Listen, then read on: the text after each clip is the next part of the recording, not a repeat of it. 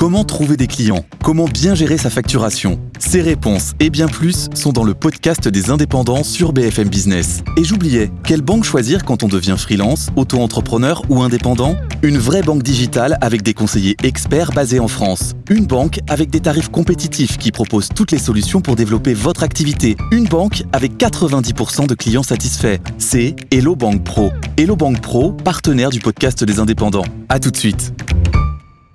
BFM Business présente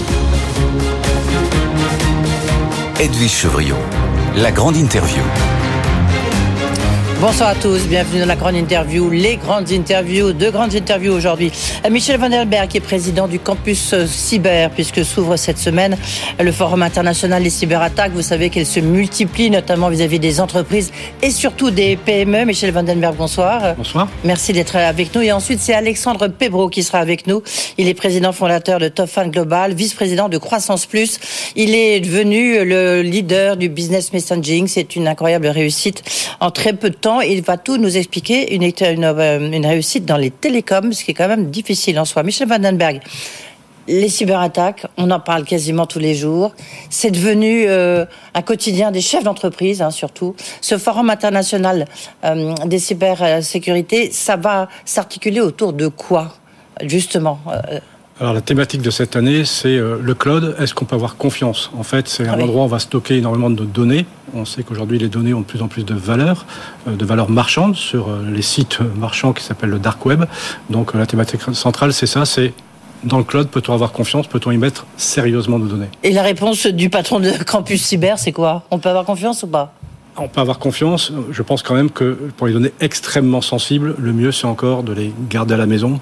Je pense que chez soi, quand on a des choses à laquelle on tient vraiment, ben on les met euh, chez soi dans un coffre-fort et le coffre-fort parfois on, met encore un autre coffre-fort à l'intérieur. Voilà. Donc euh, le cloud c'est bien pour partager les données, pour euh, parfois sauvegarder ces données, ce qui reste extrêmement sensible. Je pense encore que la grande tendance, c'est de garder ça à la maison. Oui, j'ai découvert en préparant cette émission là, le prix d'une, la valeur, parce qu'on entend toujours parler des ransomware, mais la valeur des données, ben, c'est pas la même. C'est-à-dire que si c'est une, une donnée sur votre santé, ça coûte 350 euros, ça coûte beaucoup plus cher que votre donnée bancaire. Il y a, il y a quand même, il y a comme ça, il y a une, une feuille de route, une course d'achat euh, chez les, chez les ransomware. Ben oui, effectivement, ouais. c'est pour ça qu'il y a beaucoup d'attaques sur les hôpitaux. On entend énormément parler en France, en particulier, voilà, des pirates qui ciblent aujourd'hui nos institutions hospitalières, parce qu'effectivement, sur le dark web, une donnée médicale vaut 50 fois plus qu'une donnée bancaire et qu'une donnée personnelle. Donc, évidemment, c'est très attractif.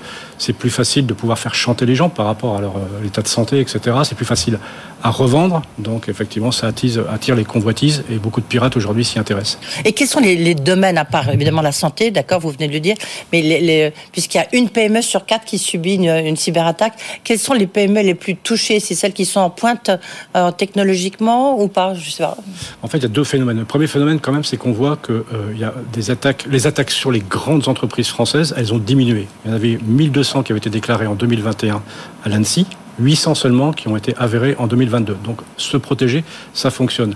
Du coup, ce que font les pirates, ils vont vers les entreprises les plus faibles, vers les PME, et parfois vers les sous-traitants de ces PME. Par exemple, une entreprise comme Toyota a euh, été bloquée, a bloqué 16 sites de production pendant deux jours sans être cyberattaqué. C'était ses fournisseurs qui étaient cyberattaqués. Voilà, donc on voit qu'aujourd'hui les pirates, ils vont où c'est simple, c'est plus difficile d'attaquer les grandes entreprises, ils vont sur les petites entreprises qui sont absolument pas préparées aujourd'hui contre ces cyberattaques. Oui, puis on a vu ben, le Sénat qui a été attaqué. Enfin, maintenant, il y a aussi des grandes institutions euh, euh publiques. L'Assemblée nationale, oui. Euh, L'Assemblée nationale, pardon, euh, qui se font attaquer. C'est ah, autre chose. Voilà, là, c'était plus c'est plutôt une attaque étatique. Le but, c'était pas de voler des données, c'était d'empêcher de faire fonctionner le site web, donc ce qu'on appelle des rançons par données de service.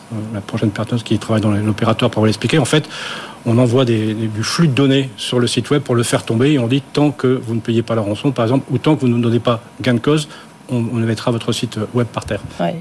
Le, les, cyber, juste en un mot du reste, euh, euh, le campus cyber, on s'en souvient, vous étiez venu ici euh, à nous expliquer, ça veut mettre en commun, justement mettre des forces vivent, en commun entre des entreprises, des petites entreprises, des institutions. Mhm, tout à fait, voilà. Notre but, c'est d'essayer d'inverser la tendance, justement.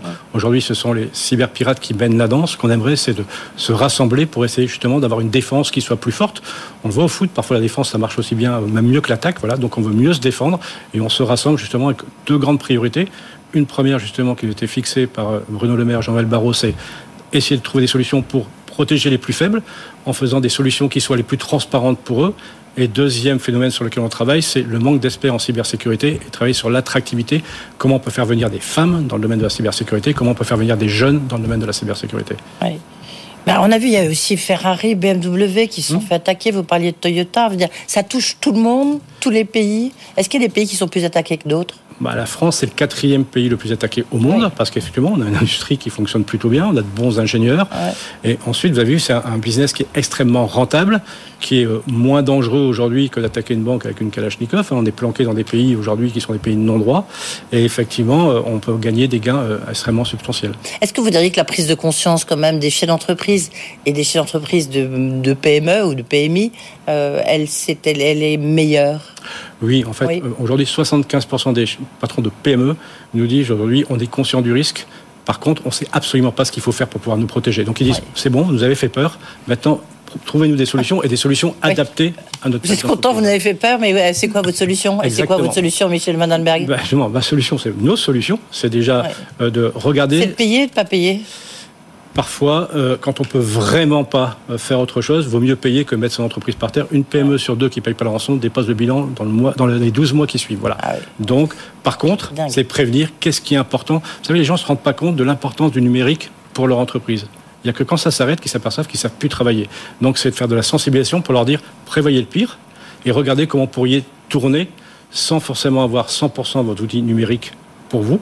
Et puis, faites vos sauvegardes. Voilà, de l'hygiène informatique. Nous, on est vraiment pour l'hygiène informatique.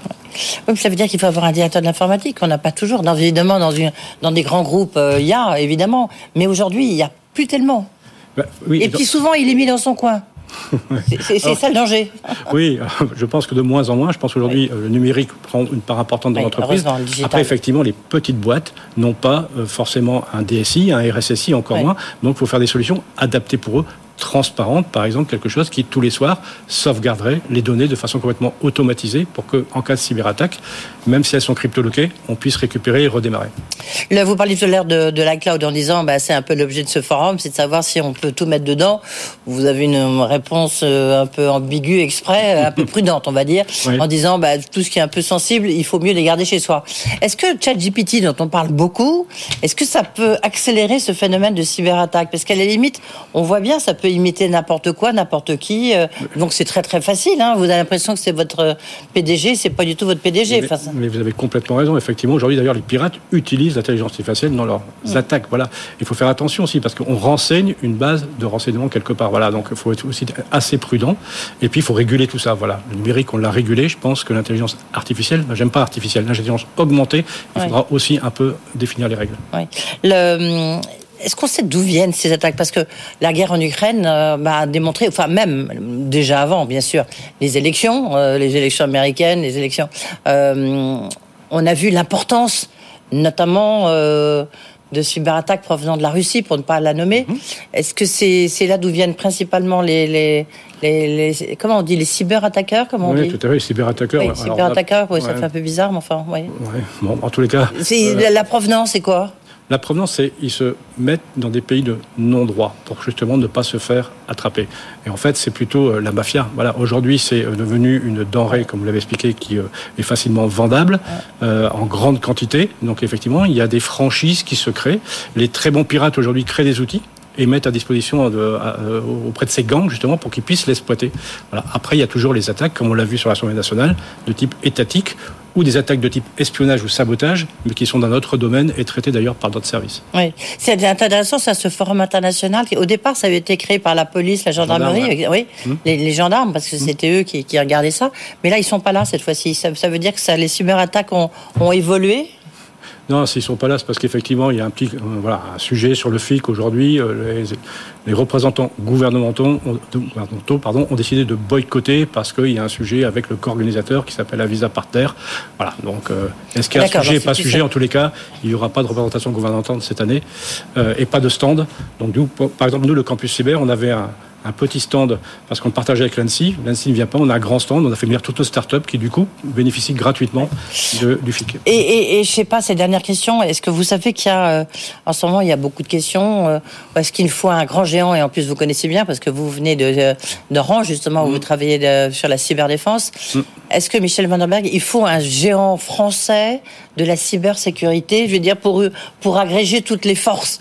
On sait que c'est un, dossier sensible, je ne sais pas si vous allez me répondre, mm. euh, mais en tous les cas, vous, pouvez quand même euh, bah, nous dire qu'est-ce qui serait la, meilleure des solutions. Bah, Orange Cyberdéfense, c'est pas si mal, puisqu'effectivement, aujourd'hui, c'est un leader mondial, et vous avez vu d'ailleurs, euh, SFR a décidé d'y aller aussi, Free va lancer une offre, Free Pro va lancer aussi une offre autour de la cybersécurité, donc il y aura de la concurrence, c'est toujours bien d'avoir de la concurrence, c'est extrêmement important. Après, sur le cloud dont on parlait tout à l'heure, ce qui serait bien, c'est d'avoir un cloud 100% français, et pas forcément oui, oui, non, mais moi, un cloud qui soit. Mais il y a un cloud 100% français, ça y est, il y en a un qui a été lancé. Il y a, oui, par la Poste, par Docapost. Par la Poste, Docapost, et puis ah, bah, par. Euh, oui. Non, non, mais sur les cybersécurité, est-ce que vous dites, euh, il faut que Thales euh, rachète et fédère tout ça, il faut que ça soit Orange, il faut que ça soit Airbus, bon, enfin, même si ils ont beaucoup décliné. Mm. Qu'est-ce que vous en pensez, vous? Moi, je pense qu'on on a besoin d'acteurs en cybersécurité, on a besoin donc de grands acteurs en cybersécurité, mais que le souci, n'est pas là. C'est pas d'avoir des grands acteurs, c'est d'avoir des experts pour venir travailler chez les grands acteurs. Hélas, le souci en France aujourd'hui, c'est qu'il y a 15 000 postes ouverts qui ne trouvent pas preneur ah et que l'an prochain, ce sera 20 000 et après, ce sera 50 000. Donc, il faut qu'on rende notre métier attractif, il faut qu'on le féminise. Il y a quoi? 9% de femmes dans la cybersécurité. Voilà. Donc, il faut vraiment qu'on travaille sur ce sujet-là. Et voilà, parce qu'on pourra créer des grands géants de la cybersécurité. S'il n'y a personne pour travailler dedans, on n'aura pas réussi notre pari. Euh, mot de conclusion quand même, Michel Brandenberg. Je rappelle que vous êtes le patron de Campus euh, Cyber. Euh, un conseil à donner à un chef d'entreprise, même à des particuliers hein, qui, vous écoutent, c'est quoi? Ou un cabinet d'avocats ou un cabinet de médecins, c'est quoi? Justement, c'est ce que j'ai dit tout à l'heure. Les données sont extrêmement euh, sensibles, elles sont extrêmement convoitées. Donc, ben, on doit euh, les stocker dans un endroit dont on est sûr et que personne ne pourra y accéder par le réseau et par Internet donc ça, c'est le point, essentiel. Mais ça veut dire que c'est pas très bon pour la communication. Pas forcément. Mais en tous les cas, ce qui est sensible, on le met de côté. Merci beaucoup, euh, Michel Van Alberg, d'avoir fait un détour par les studios de BFM Business. Je rappelle, patron de Campus Cyber et Bon Forum, euh, donc qui commence mercredi prochain à Lille. Vous viendrez nous, nous dire ce qui s'est passé. Avec plaisir. Merci.